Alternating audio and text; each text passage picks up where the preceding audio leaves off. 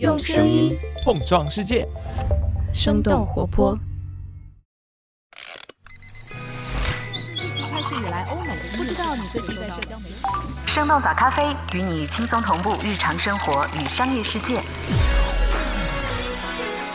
嗨，早上好呀！今天是二零二三年的五月三十号，星期二。这里是生动早咖啡，我是来自生动活泼的梦一。今天我们会首先关注一下特斯拉被曝光的上千条用户投诉，也想和你一块儿来看看 TikTok 在短视频当中添加的 AI 聊天机器人。当然，国产大飞机 C 九幺九的首个商业航班也不容错过。那就让我们一起用几条商业科技轻解读，打开全新的一天。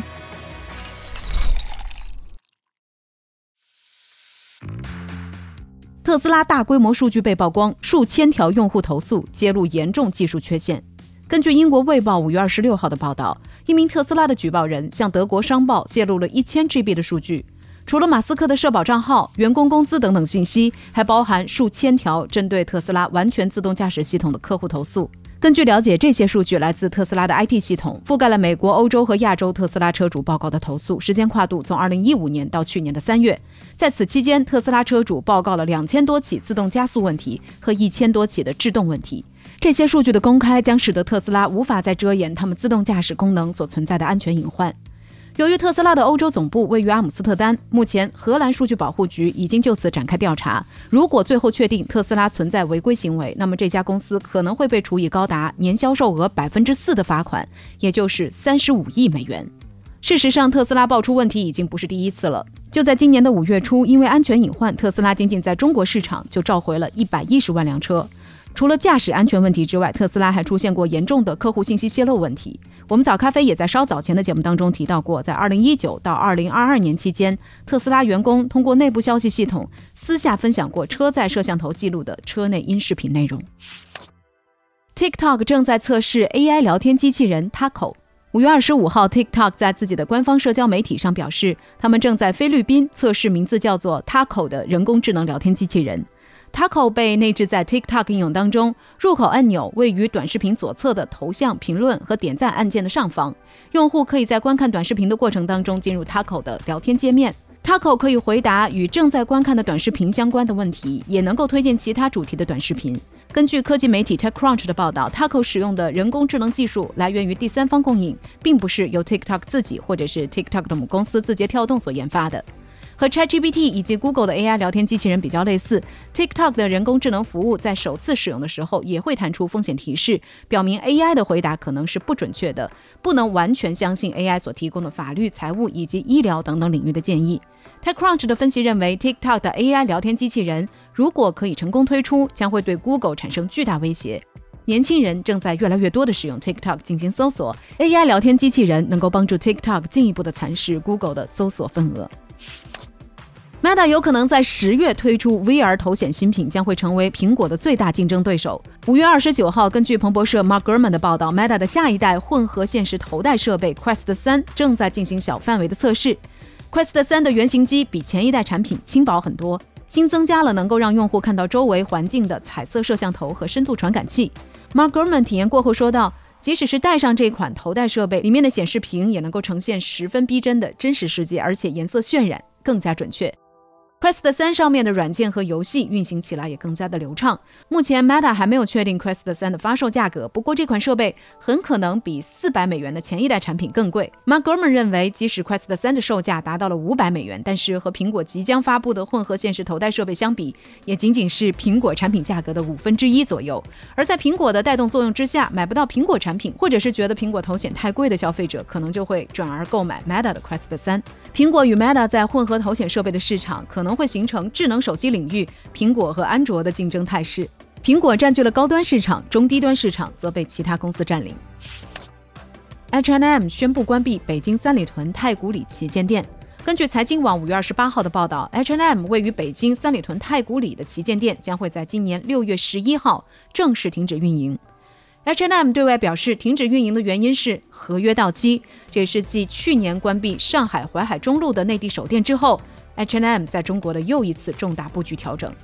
H&M 在北京三里屯太古里店是在二零一四年开业的，占地面积超过了一千两百平方米，是 H&M 在中国规模最大的门店之一。二零二一年下半年起，H&M 开始在国内大幅度的关店，截止到二零二一年年底，他们在中国市场的门店数量已经减少了六十家，占到门店总数的百分之十二。那除了 H&M，其实许多快时尚品牌近些年来都在调整在中国市场的布局。过去一年里，Zara 也在北京、上海、广州、烟台等等多个城市关店。界面新闻的分析认为，快时尚品牌近期频繁关店，或许也和租金策略相关。之前快时尚品牌比较强势，能够以较低的租金签下时间较长的租约，但是现在续约要支付更高的租金，租约期限也更短，因此部分的快时尚品牌也倾向于关闭原店之后来寻找新的地址。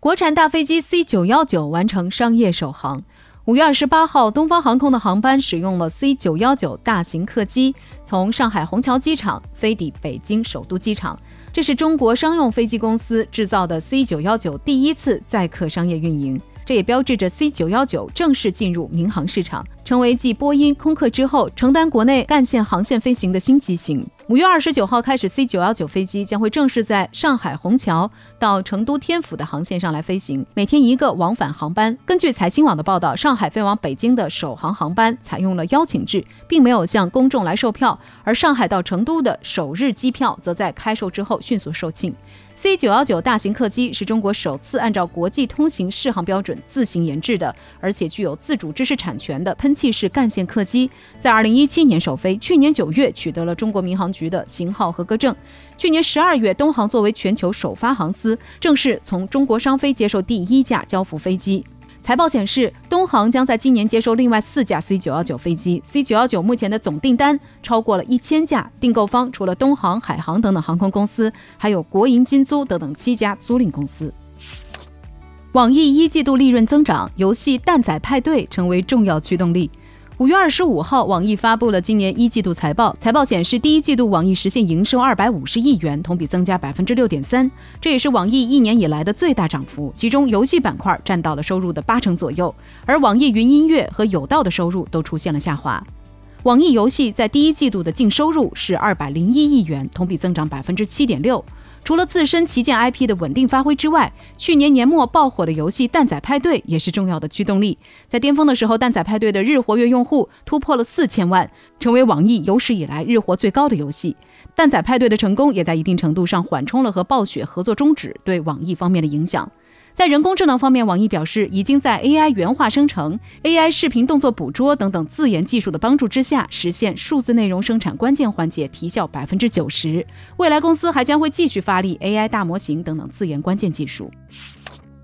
长城汽车举报比亚迪排放不达标。五月二十五号，长城汽车发布声明，表示在一个月前向三个政府机构举报了比亚迪。比亚迪旗下两款混合动力车型存在排放不达标的问题。同一天，比亚迪也发布了一份包含错别字和七个感叹号的声明，表示反对任何形式的不正当竞争行为，保留法务诉讼的权利，而且认为长城购买的测试车辆不符合国标要求的送检状态。受到这一事件的影响，长城汽车和比亚迪的股价分别下跌百分之六和百分之二点四。二零二一年，长城和比亚迪曾经互相无偿转让了魏和登陆舰的商标，但是到了二零二二年，比亚迪的宋车型成为了国内 SUV 销量的冠军，超越了长城旗下此前连续十一年最为畅销的哈弗 H 六。第一财经的分析认为，这一次长城汽车的举报表面上是排放的问题，实际上是在指责比亚迪通过减配来获得成本优势。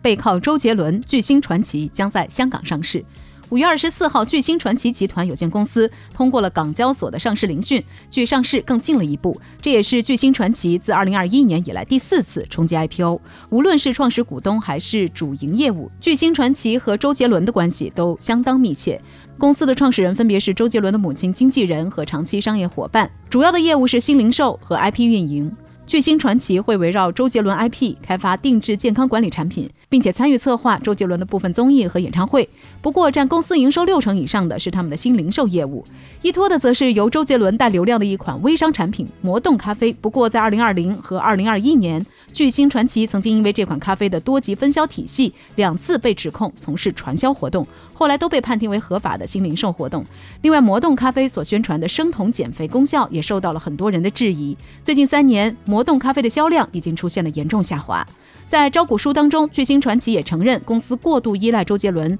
因此他本人的任何负面都有可能对公司产生重大不利影响。为了提高抗风险的能力，扩大收入来源，巨星传奇在去年深度绑定了周杰伦的另一位好友，那就是在互联网上爆火的刘畊宏，并且表示还将会在未来打造以方文山为中心的明星 IP 组合。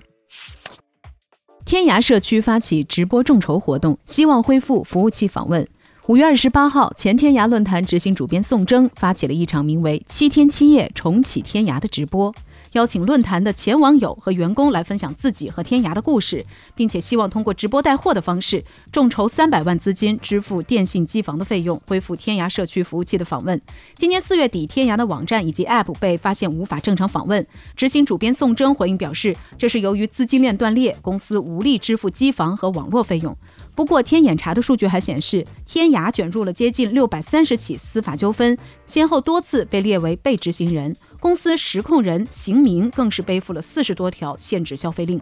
诞生于一九九九年的天涯是曾经的 BBS 论坛黄金时代的代表，注册用户数量突破过一点三亿，不仅在网友之中有着巨大的影响力，还获得过 Google、江南春等等多方资本的青睐。但移动互联网时代到来之后，老用户不断流失，平台也陷入了商业变现的困境。在业内人士看来，天涯这次直播众筹的难度很大。根据飞瓜数据，重启天涯的直播间在二十八号当晚人数的峰值只有一千零四十五人。要想要真正从根源上解决问题，天涯需要找到可以支撑公司长久运营下去的盈利方法。聊到这儿，也想来问问你：你使用过或者说你听说过 BBS 论坛吗？你有哪些曾经经常使用的互联网产品现在消失了呢？欢迎大家在我们的评论区一块来聊聊吧。